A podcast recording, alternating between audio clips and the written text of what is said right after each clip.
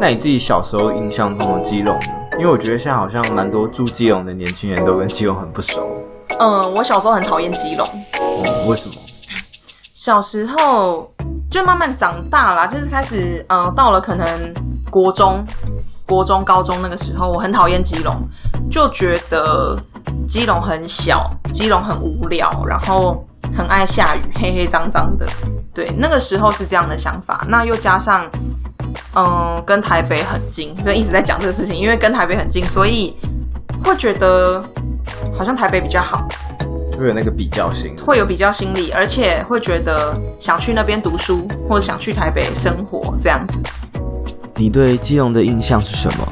很常下雨，破破旧旧的，很无聊，是不是基隆人都自己这么觉得呢？雨都漫步是一个致力于探索基隆之美的一个团体，透过步行的方式串联彼此，带你看见基隆的山、基隆的海。在上集的部分，我们会着重在雨都漫步的缘起，以及他们著名的行程“于是无眠”。如果想参与行程的朋友，可以利用 Barney 提供的优惠码哦。详情请见节目下方的叙述。那我们就正式开始喽。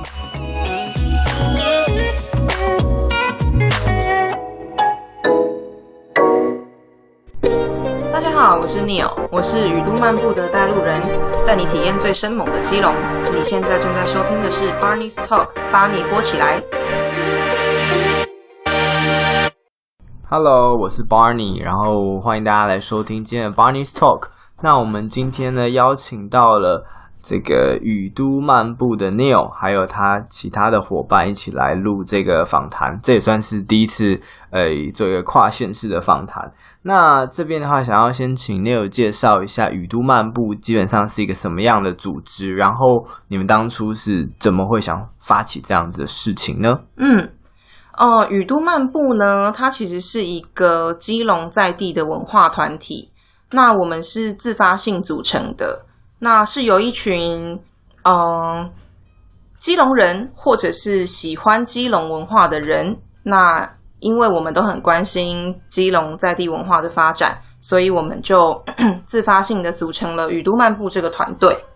那团队的缘起其实是来自于我们的发起人米拉，他因为过去的呃背包客的经历，他对于南美洲的中南美洲的这一些祭典文化，他非常的喜欢。那在旅游的时候，他就发现说，其实基隆中原记也有着非常深厚的文化底蕴，所以他就呃决定回到家乡基隆，然后发起这一个雨都漫步这个团体。嗯，我这边简单讲，跟大家解释一下，雨都漫现在雨都漫步的话，基本上就是他们会在 Acupus 上办一些定期或者是不定期或者常态的活动，然后等于是用引引路人，就是你们叫。带路人、带路人、雨伞人、雨伞人嘛的方式，然后因为类似一个在地导游的方式，带你去呃体验或者是观看基隆不同的面貌，或者是不同的美这样子。对，我们其实主要在做的事情，最主要是每个月会有一次的呃不同主题式的小旅行。那这个小旅行的计划名称叫做“再多一点点时间回家旅行”。那意思就是说，因为我们自己身为基隆人，那我们发现说。呃，基隆人，我们这一辈在成长过程中，我们其实呃到了高中、大学的时候，我们可能就到外县市去读书，就是跟基隆跟台北非常的近，所以其实慢慢的，我们生活圈就开始外移到台北，所以我们就觉得说，嗯、呃，应该要有一些活动，或是有一些体验，能够让在地人了解自己的家乡，所以我们就办了这个再多一点点时间回家旅行的计划。那后续就是到了现在，我们也有常态行程，就是每个月都会举办一次，包含像是于是无眠，我们会带大家体验呃北台湾最大的渔获集散地基隆卡玛丁的渔市文化。那我们也会举办呃一口基隆，就是美食的小旅行，对，就是体验基隆比较独特的一些在地的小吃。那我们还有呃港畔光曲。这个这个行程是我们会从基隆港边的祭祀圈，然后带大家走进呃不同的庙宇，然后我们会去呃欣赏那个南管跟北管传统乐曲的排练。对，就是主要是这些部分。但是我们呃另外在做的事情，还有就是每年的基隆中元祭的期间，我们都会跟着基隆中元祭举办特别企划。那这个特别计划里面会有讲座，然后还有城市特展，然后还有我们的小旅行。对，那我们会借由这一些东西，然后去呃让参加者能够去了解这一个全台第一个无形文化资产，就是基隆中原记的百年文化这样子。嗯，对。那我们也会借由就是我们的黄金年代记忆典藏计划，那去收集这一个在基隆这个黄金年代的一些记忆，因为这一个记忆其实是呃我们这一辈跟上一辈来说算是有一点断层，就是。他们所看到的基隆跟我们所看到的基隆其实是不一样的，嗯，所以我们就觉得说，那，呃，在他们那个年代看到的基隆可能会是基隆港发展的很蓬勃的时候，对，可能会是呃很多人来这边工作，然后基隆港边可能是非常的热闹的，像不夜城一样。那那我们成长的过程中，基隆港其实已经呃慢慢的没落了，所以我们就希望能够去从一些。在地人的 在地人的口中，然后去收集一些在他们的那个年代，基隆到底是什么样子的这一些故事。好，因为现在的雨都漫步其实也经营了五年左右的时间嘛，是。那所以看起来它的组织跟活动啊，包括说甚至还有一些周边是相当完善的。嗯、那回到。因为 Neil 也算是比较偏早期加入的伙伴，那回到早期的时候，可以跟我们分享一下当初是怎么样一步一步开始这样建立起来的吗？或者是说你们早期比较有印象的一些事情啊，嗯、比如说呃，怎么跟当地的一些呃团体或者是耆老接触？那这些、嗯、呃东西又是怎么发想出来的？嗯，比如说我们的路线吗？对，就是你们初期怎么从初期走到现在？其实最一开始，当然是我们发起人，他有先去了解一下基隆，呃，基隆的各地的一些，比如说他去跟文史工作者接洽，对，或者是去跟基隆一些在地人去做田野调查，对。那我们这边在规划路线，或者是我们在做资料收集的时候，我们其实。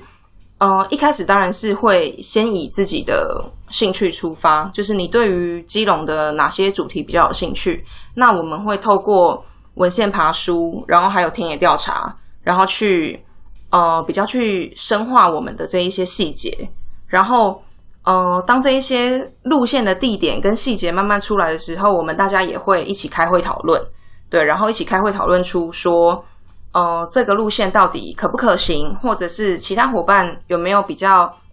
不一样的意见，可以大家一起参考。那另一个部分是我们也会自己去试走，试走之后，我们会根据如果参加者来参加，他可能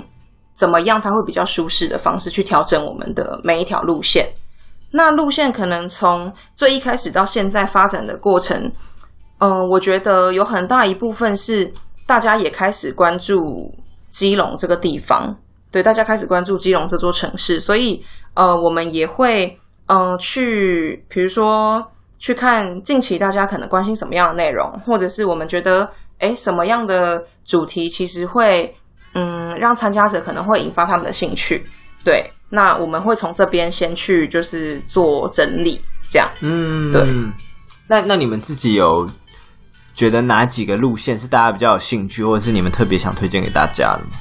哦，因为我们近期有一些新的尝试，就是我们一直有在做一些想要做一些比较就是创新的、嗯、的东西。然后近期的新尝试是，虽然我们叫雨都漫步，我们就是用走路的方式对带大家去玩基隆。可是我们近期的新尝试就是，我们有跟租车公司合作，对，那我们就是以电动机车。带大家去呃走我们的行程，嗯、对。可是会这样的原因是因为大家可能不太了解，就是基隆它的山坡地很多，对。过去它基隆的山坡地大概是百分之九十五，百分之九十五都是山坡地，对。可是大概在二零一八年，他们有重新调整过，就是但调整完之后还是有呃大概七十七、七十八。左右百分之七十，在将近百分之八十都还是山坡地，嗯、对，所以基隆其实平地非常少。那你要用呃步行的方式去去了解基隆，其实呃范围有限，对，所以我们就开始去发想说，那有一些地方，比如说基隆山上很多炮台，嗯、或者是基隆山上呃有很多以前曾经发展起来的聚落，对，那所以我们就呃借由电动机车的方式，然后带参加者就是去一些走路比较难抵达的地方，对。哦，嗯，现在那个背景音乐让我听得很像杀人，对，但是 anyway，反正我们现在是在长荣提供的一个一个空间里面，对，不过我们也发现，就是呃，大家对于就是最近推出这些新的行程的时候，发现大家对于骑机车玩基隆这件事情好像蛮感兴趣的。怎么说？就是。呃，来参加的人蛮多的，嗯，对，然后大家对于就是骑电动车，然后一起去体验这个他们可能原本不熟悉的城市，大家是蛮兴奋的感觉，对。然后，嗯、呃，还有就是我们的中原季的旅行，中原季的小旅行，因为是一年一次，所以其实也是每一年都不一样。因为其实中原季的小旅行，我们每一年虽然都会都会有讲座，都会有小旅行，都会有展览。可是我们的主题跟内容都不同，对，所以，我们像今年的话，基隆今年的中原季，我们可能就是，呃，以城市特展加线上特展，然后还有就是以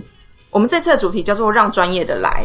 对，就是就是说，在这一个祭典里面有哪一些不可或缺的专业角色，比如说像道士，对，或者是说像嗯、制作这一些。祭典里面需要的糕饼的的人，对，那我们会从这边去呃告诉大家说，基隆中原祭它要能够从前置作业到完成这个祭典，有很多很繁琐的部分，对，那是从一些比较专业的职人的角度去介绍，对，所以今年的中元祭，嗯、我自己觉得还蛮特别的。然后我们今年中元祭的小旅行，我们也有两条路线，一条是。走路在市区的一条是骑机车，就是我们会去探访一些阴庙。对，怎么听起来有点危险？还是你们会先签切结书？是不是？没有，应该是说，因为呃，哦、基隆中原祭它本身就是从本身就跟阴庙有很大的关系。哦，就是有一些什么王爷、万阴公那些。基隆，呃、因为我不太了解，说为什么会特别想要做。中元节的原因是基隆的这个文化特别兴盛吗？还是？哦，呃，因为基隆中原祭，它其实基隆它是一个移民社会，嗯，对，就是它从它从很早期的时候，它其实就已经有很很多国家或者是很多元的文化开始进来。那嗯、呃，后来就是变成呃，我们有很多中国沿海的移民，他会到基隆这座这座城市，所以基隆其实是一个移民社会。那最大宗的移民有漳州人跟泉州人，对，所以在以前大家应该历史课本上有一个事件，就是漳泉械斗，对，就是这个事情就是发生在基隆，对，然后嗯、当时候因为这件事情，所以基隆死伤很惨重，对，所以嗯、呃，那个时候他们基隆的这些耆老啊在地人，他们就发起了嗯、呃，要怎么和平相处这样的想法，所以他们就用。拼正头代替打破头，然后用血缘代替地缘，意思就是说，嗯，虽然我们一个是漳州人，一个是泉州人，可是我们可能都姓张，所以我们就是，我们就一起，我们都是姓张的人，我们就是破除掉了这一个因为族群不同的这个纷争。那另一个部分是基隆中原祭，它其实你们刚刚来的时候，不知道有没有注意到，基隆现在挂起了很多灯笼。我们只有注注意到那个潮境音乐节哦，因为彩虹最近比较红的活动。好，就是每年到了基隆中原祭，呃，在前置作业的时候，基隆就会市区就会挂起很多灯笼。嗯，那那个灯笼上面都会写一个姓氏。哦，我记得你们是不是有不同的姓，有自己的花车是吗？还是？对，就是因为呃，刚刚讲到他们用姓氏去区分嘛，对所以基隆中原祭它其实是由宗亲会举办的。嗯，它其实是一个完全由民间团体自发性举办的一个祭典，对，所以有很多人会以为是市政府举办，对，它其实最一开始是由中青会。那你会看到很多灯笼上面写姓氏，就是因为今年主要的普渡的姓氏是这一个姓氏，对，所以基隆中元祭它这一个地方很特别，就是它有一点竞争心态，意思就是说，假设去年的姓氏它办得很盛大，然后嗯、很多人觉得很就是很多人称赞，或者是来的人很多，那今年。是不是我们这个姓氏就不能输？我们就会有一点竞争心理，就是我一定要赢过你嘛，所以我可能今年我就会又办得更大。对，所以基隆中原祭就是一年一年一年这样子延续下来。对，所以呃，我们认为基隆中原祭它首先它是无形文化资产，然后它又可以延续一百六十几年。其实它里面有很多独特性。对，那这些独特性可能是嗯。呃可能不是那么多人知道，对，或者是可能外地人不是那么了解，甚至有很多基隆人也不了解，所以我们觉得说基隆中原祭是一个很值得去做推广跟传承的文化祭典。那现在我比较好奇是说，这些姓氏啊，或者这些宗亲会，嗯、他们现在年轻人的参与比例是高的吗？还是不高？对，这个部分，其实我们在跟中青会去做访谈的时候，他们也有说，因为。这中间有一个很有趣的现象，就是我们总共有十五组姓氏在轮值族谱。Okay. Oh. 对，意思就是说，你一辈子你可能只会经历过四次你们姓氏族谱。他所谓的族谱，就是从头到尾都是由我们的中青会去做处理，就是我们中间的一整个月的这一些科仪啊，这一些活动，都是由我们这个心思去做，所以。我今年可能我二十岁，然后我做完这一次的中元祭，我跟着长辈一起做。那我到了下一次要举办这个中元祭，轮到我要来做的时候，可能我已经三十五岁了。那你十五年才一次，其实你能够记得的东西可能不多。对，那可能，呃，在中青会里面年纪比较长的这一些长辈们，可能慢慢年纪都越来越大，所以其实中青会就是目前高龄化趋势，嗯，算是蛮严重的。对，然后年轻人的参与部分确实比较少，对，所以大部分，嗯，所以我们其实也还是会觉得说，嗯，或许或许可以，嗯，让更多人引起他的兴趣，或者是让更多人知道中青会到底在干嘛。所以今年中元祭，我们就是也有拍一支影片，是在讲中青会，就是之于中元祭的重要性，对，让大家能够去了解说。其实中元祭要能够继续延续下去，并不是，并不是只有一个单位，或者是并不是只有某一些人去做就能够完成的事情。嗯，那这一次的，因为你有提到说它的线上跟线下的部分进行，嗯嗯嗯，那线下的路线通常会是怎么样进行？线下，你是说我们的展览吗？嗯，我们的线上特展。线下的路线，你说展览路线，就是它，它是像是一个展期，还是说你们一样会带一些导览，会有个路线？哦，我们这一次中原季，我们每一年中原季也都会有小旅行。嗯，对。那过去我们也是会，呃，我们会分，嗯、呃，概念性的，嗯，就是以中原记为主题，然后呃，带大家去走跟中原记场景有关的一些地方。嗯，对。那另一个是科仪小旅行。就是在呃农历七月十三、十四、十五的时候，引斗灯、放水灯、普渡这三天，我们会带参加者，呃，我们也会规划路线，然后带参加者去亲亲身去参与这一个科仪，然后近距离的去看这一些科仪的进行。对，科仪是传统，就是道教、哦、道教的一些就是仪式，对，哦、祭典仪式这样子。哦，嗯，了解。对，所以我们今年也是一样。那我们今年的路线就是刚刚讲到的，有一个是骑机车，然后我们会去呃拜访跟中原祭有关的基隆的一些阴庙。对，对。那另一个部分是呃我们会走基隆市区，就是港边的祭祀圈跟中原祭有关的地点。对，所以我们会有这条两条路线。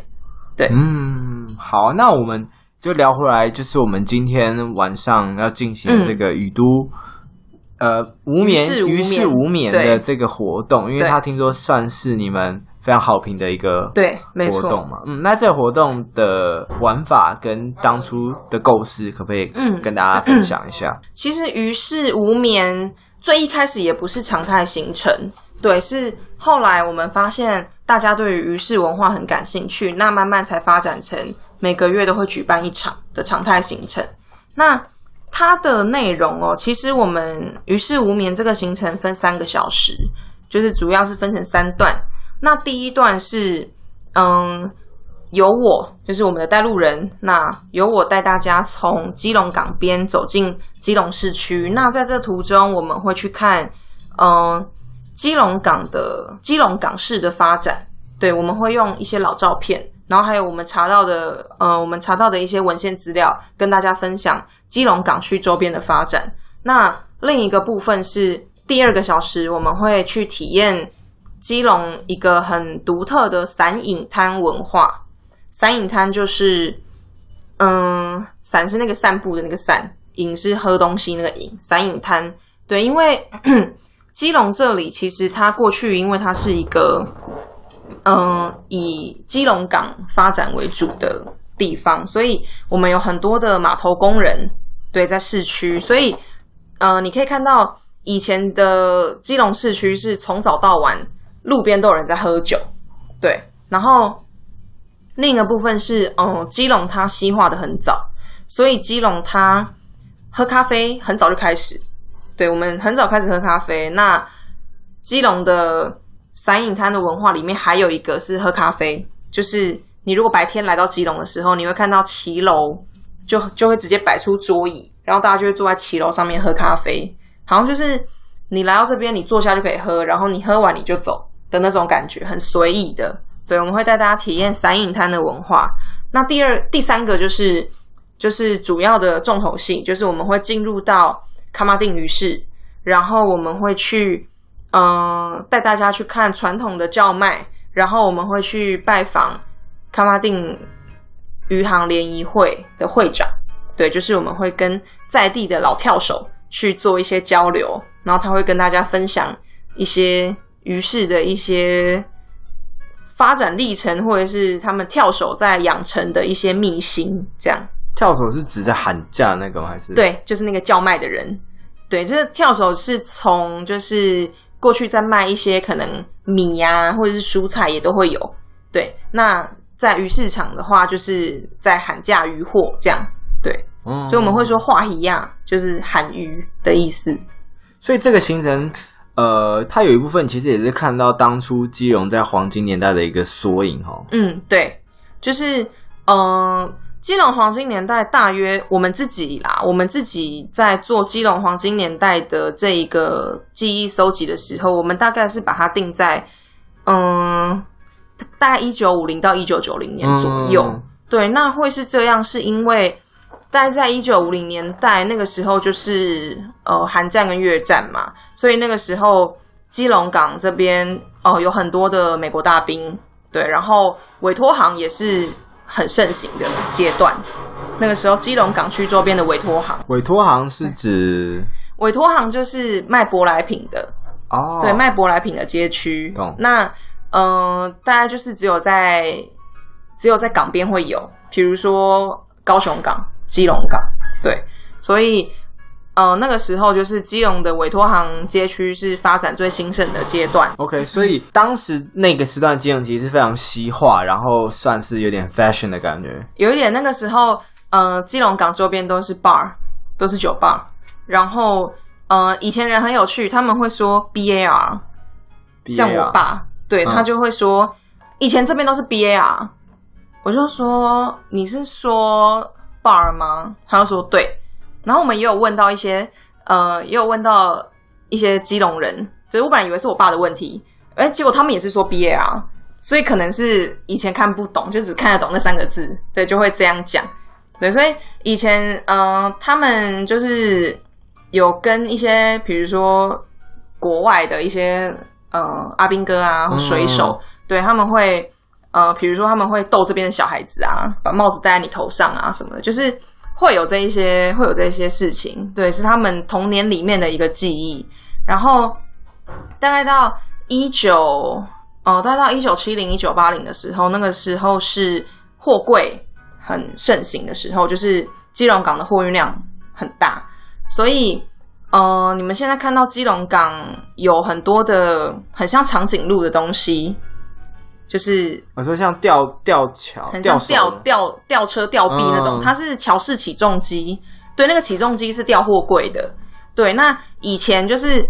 嗯、呃，因为我父亲以前在基隆港工作过，他在码头工作，所以那个时候他说，就是，嗯、呃，码头工作基本上很难有休息的时间，尤其是船一靠港的时候，你一定要把所有的货柜都吊完，你才能够休息。对，所以那个时候是，呃，航运跟陆运都很发达的阶段，因为你货柜掉了之后，你要有货车去载。对，所以那个时候基隆港周边就是。基本上都是没日没夜的在工作，对，所以它也是呃货运的时候最最繁荣的阶段这样子，对。可是到了呃一九八零一九九零的时候，开始货运量下滑，然后开始呃基隆港的发展比较没落。那到了现在，基隆港其实是观光为主，装载为辅，对，比较朝观光方向去发展，对。就是比如说我们现在看到那个海洋广场嘛，哦，对。或者是我们呃现在东岸那边在做的新的旅客码头，对，就是比较是现在都会有游轮停在那里啊，嗯、对，就比较多是观光这样子。但因为通常他们来观光，哦、呃，会比较希望他们可以留在基隆，对。但是以前的以前的的状况，可能就是因为基隆离台北很近，他们可能就会直接就去台北玩了，对。所以这个也是。这几年慢慢慢慢，大家开始会来基隆观光，或者是会停留在基隆，我觉得是蛮好的事情。嗯，那你自己小时候印象中的基隆呢？因为我觉得现在好像蛮多住基隆的年轻人都跟基隆很不熟。嗯，我小时候很讨厌基隆。哦、嗯，为什么？小时候就慢慢长大啦，就是开始，嗯，到了可能国中、国中、高中那个时候，我很讨厌基隆，就觉得基隆很小。基隆很无聊，然后很爱下雨，黑黑脏脏的。对，那个时候是这样的想法。那又加上，嗯，跟台北很近，所以一直在讲这个事情。因为跟台北很近，所以会觉得好像台北比较好，就会有那个比较心，会有比较心理，而且会觉得想去那边读书，或者想去台北生活这样子。对，可是，嗯，后来，嗯，变成是说我慢慢的。再更大一点之后，慢慢的回来看自己的家乡，会发现其实基隆自然环境很好，就是有山有海。嗯、对，你基本上你十分钟就可以上山下海。对，这对我来说是是我我从小我我以前不知道它影响我蛮大的，就是我到了读研究所的时期，然后我才发现说，我怎么好久没有看到海？对，那时候我在台北读书，然后。就有一点想念那时候，我小时候，因为我父亲都会带我去那个渔港上面那个提防，嗯、去那边坐的，就是吃东西什么的，就是有点有点像是一个放风的时间，对。所以那个时候就觉得，其实基隆还蛮美的，对。那呃，慢慢到了这几年，其实开始回来基隆的人也变多了，嗯，就是。年轻人回基隆的比较多，他可能回来创业啊，或者是呃，也开始关心基隆的文化，或者是想要来呃了解基了解自己的家乡。对，所以其实我觉得，嗯，这几年基隆的这几年基隆变得比较活泼一点，对，然后变得比较创意一点，嗯嗯，比如说像那个嘛，像我之前有看到那个。九 N 八八之前有来基隆做那个计划嘛？对对对，蛮有印象的。跟川岛小鸟，对对对对，那个摄影师嘛。对对对对对。哦，九 N 八八那个计划的录像好像也是你们带。哦，对。的。对。哦。就是那个时候我们是，嗯，我们总共分两天，然后九 N 八八来的那一天，我们是去仁爱市场，对，然后还有去。基隆，我们大概那天是走基隆市区，就是有官道，然后有一些嗯在地比较嗯有味道的一些店家。对，想要知道基隆还有哪一些好玩的好去处吗？那就千万要锁定下集 Barney's Talk，在下礼拜三晚上七点的内容哦。我们会聊一些下雨天的好去处，还有雨都漫步其他有趣的行程，以及啊、参与者的一些有趣的故事。